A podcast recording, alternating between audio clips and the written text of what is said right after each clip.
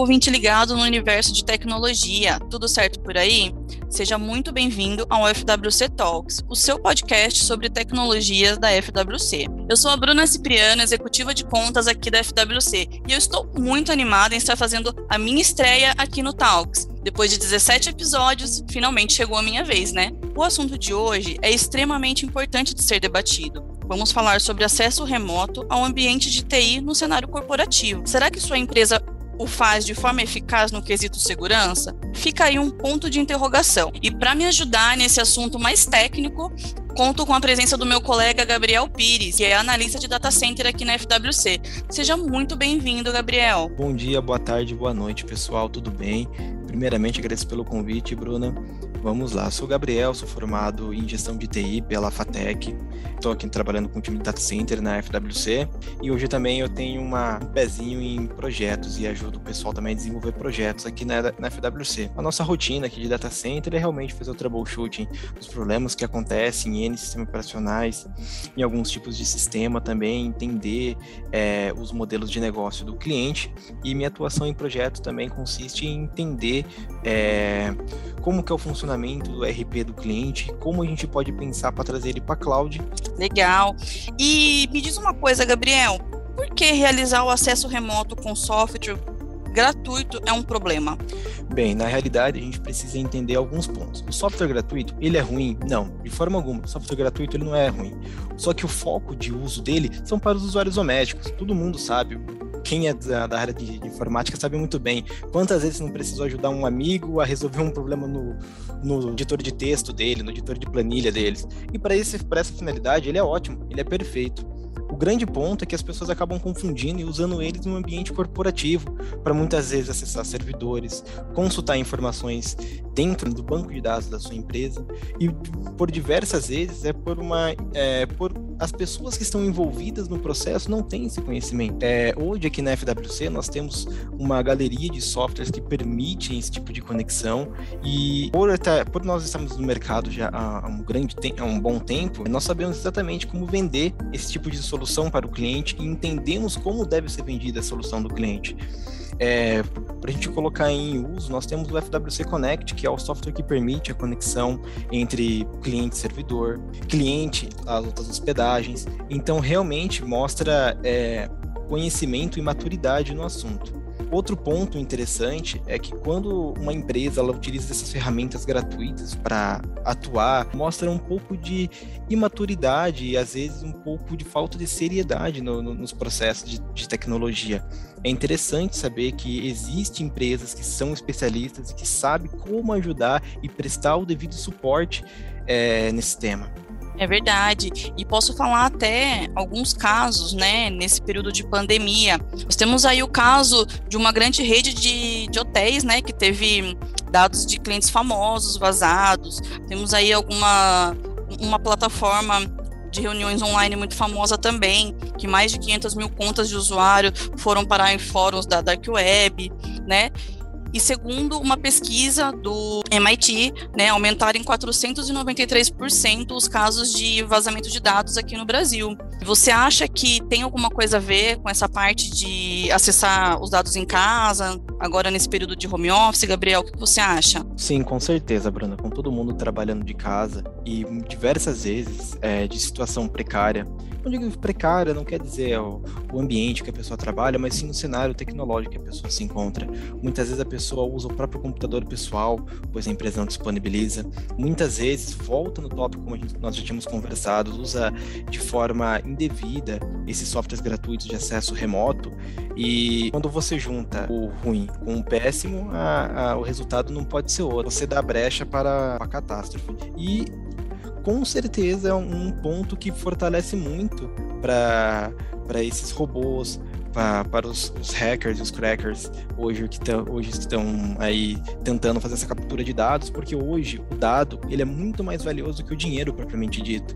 O dinheiro você tem uma, um valor, uma quantidade x XPTO que você consegue carregar. Agora o dado não, o dado ele não tem um peso propriamente dito. Eu consigo vender esse dado ao preço que eu quero disponibilizar ele no mercado. Vamos pensar, por exemplo, nessa situação do, dos resorts da, da rede, da, dessa rede famosa de hotéis que vazaram. É, de acordo com a notícia, dados de, de celebridades internacionais vazaram. Imagine o quanto para indústrias que têm como foco venda de produtos, luxuosos não ter o contato, o e-mail, o telefone dessas pessoas para poder ofertar publicidade e propaganda. Essa é, a, é, a, é o real ponto. Hoje os dados valem muito mais que o dinheiro, porque o dinheiro ele tem um valor precificado. O dado não, você coloca o preço que você acredita que ele tem é, eu acho que agora esse momento de pandemia serviu para isso, viu? Para alertar o pessoal da importância da, da, da, parte do TI da empresa, da importância dos dados, né?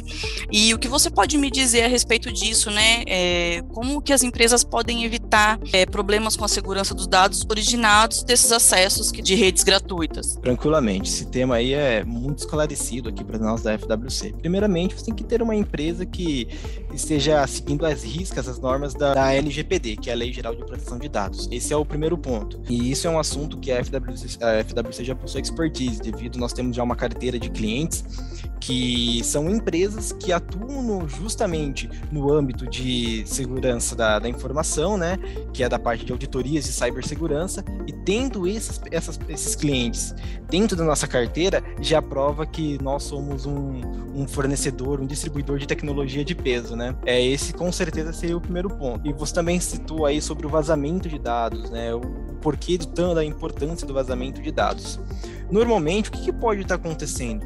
Dentro da rede de uma empresa, você pode ter um, um, um, software malicioso que entra em contato com os celulares e estando dentro de uma rede, você está totalmente suscetível, suscetível a, a, a, a ser, ser, clonado, ter seus dados clonados, e justamente nesse ponto aí que você acaba tendo o, vaza, o famoso vazamento de dados. Né? No seu celular tem contatos de WhatsApp, no seu celular tem e-mails salvos, no seu celular, às vezes nos blocos de nota, tem a senha do seu cartão de crédito salvo. E isso aí é praticamente um prato cheio para esses captadores de dados aí em redes que não estão é, certamente segura. Mas olha, Gabriel, falando assim, dessa parte de guardar senha no celular, eu vou até ligar para minha avó hoje, porque essa semana eu falei para ela colocar as senhas todas no bloco de notas. Não, é exatamente, todo mundo é assim, é, isso aí acaba sendo até um, um, padrão, né? A gente acaba seguindo isso porque é o mais fácil, né? Hoje aí a gente tem, acaba tendo cinco, seis, sete cartões diferentes, cada cartão teoricamente com uma senha e acaba acontecendo isso, a gente salvar senhas e não só cartões, né? Senha de e-mail, a gente acaba sempre trabalhando é, para facilitar o nosso dia a dia mesmo. É verdade.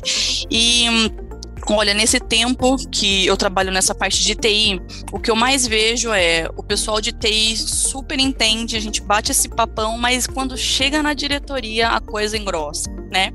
Então, é, como convencer o seu diretor de que precisa ter um acesso mais seguro? Legal. É, eu posso até fazer um comentário sobre, trazendo até um pouquinho da, da minha experiência empírica aí atuando em empresas é, de grande e médio porte, que o know-how não era tecnologia, muitas vezes o know-how era saúde, muitas vezes o know-how era engenharia. Sempre o ponto que nós do, do, setor de tecnologia enxergamos que precisamos de, uma, de um conhecimento externo, precisamos de chamar alguém do, do lado de fora para nos trazer muitas vezes segurança, muitas vezes uma tecnologia diferente para atender algo que não é do nossa, da, da, da nossa capacidade, primeiro ponto que a gente colocava é sempre se tudo der errado, o que pode acontecer? Deixar isso muito claro, porque às vezes um diretor, uma alta gestão, ele olha o custo de tecnologia, ele pensa, não preciso fazer isso, hoje tudo está funcionando e mostrar para ele tudo bem, hoje tudo funciona. Mas e se tudo parar agora? O que, que, você faz? E aí a gente começa a colocar, a gente dá uma invertida no ponto. Muitas vezes as pessoas, a, a alta gestão de empresas que o know-how não é tecnologia, eles não conseguem se colocar nesse ponto. Mas aí você começa e você consegue tocar na ferida, que seria, que seria quais os pontos? Faturamento, no caso de uma empresa de saúde, seria a não visualização do diagnóstico do paciente, o quanto isso impactar para o seu negócio. Então, realmente, eu acho que o grande ponto é entender como você pode colocar o cenário de destruição total, colocar essa alta gestão nesse cenário de destruição total. Eu acredito que é o primeiro ponto para você colocar um, um, o, pelo, menos, pelo menos o caminho das pedras é, para esse grupo de, de, de pessoas né, da alta gestão. Sim, exatamente. Isso que eu costumo até lembrar o cliente, né? É, não adianta a gente pensar só no que gastou, só no que vai gastar, mas no que a gente deixa de ganhar também faz diferença, né?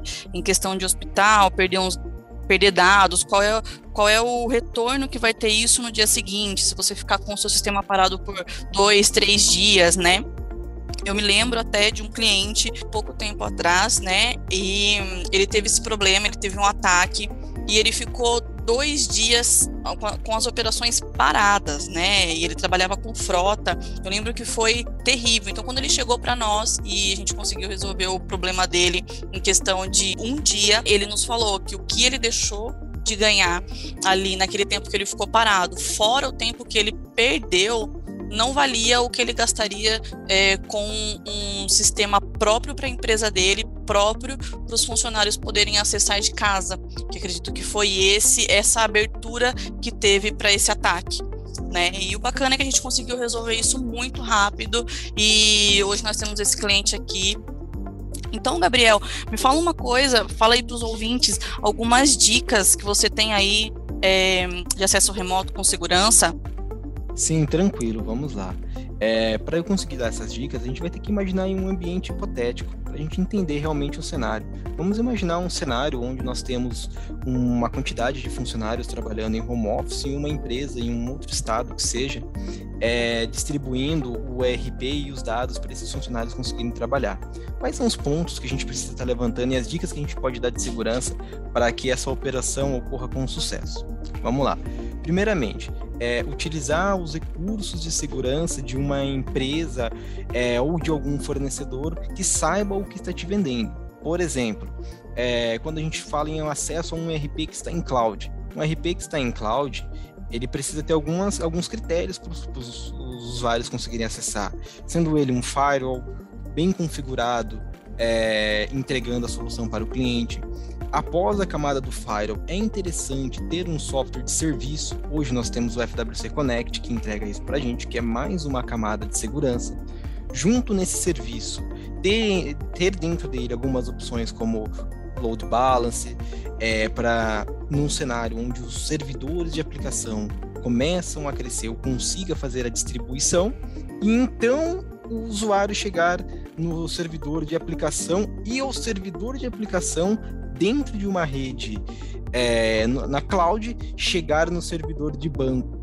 Tudo muito bem amarrado, por regras de negócio muito bem definidas, entre portas, redes, software de serviço e um firewall bem configurado.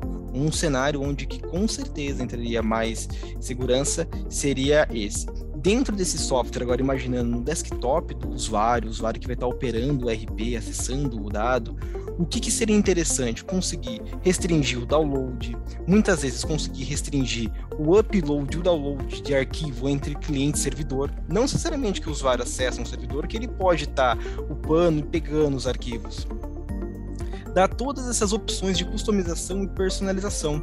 E isso é onde hoje a FWC é especialista na entrega. É, então são esses pontos que eu posso deixar como dica num cenário mais comum hoje aí do, do brasileiro, que é o trabalho home office, né? Eu acredito que esse é um cenário ideal para a gente estar tá deixando como exemplo aqui. E as dicas, claro.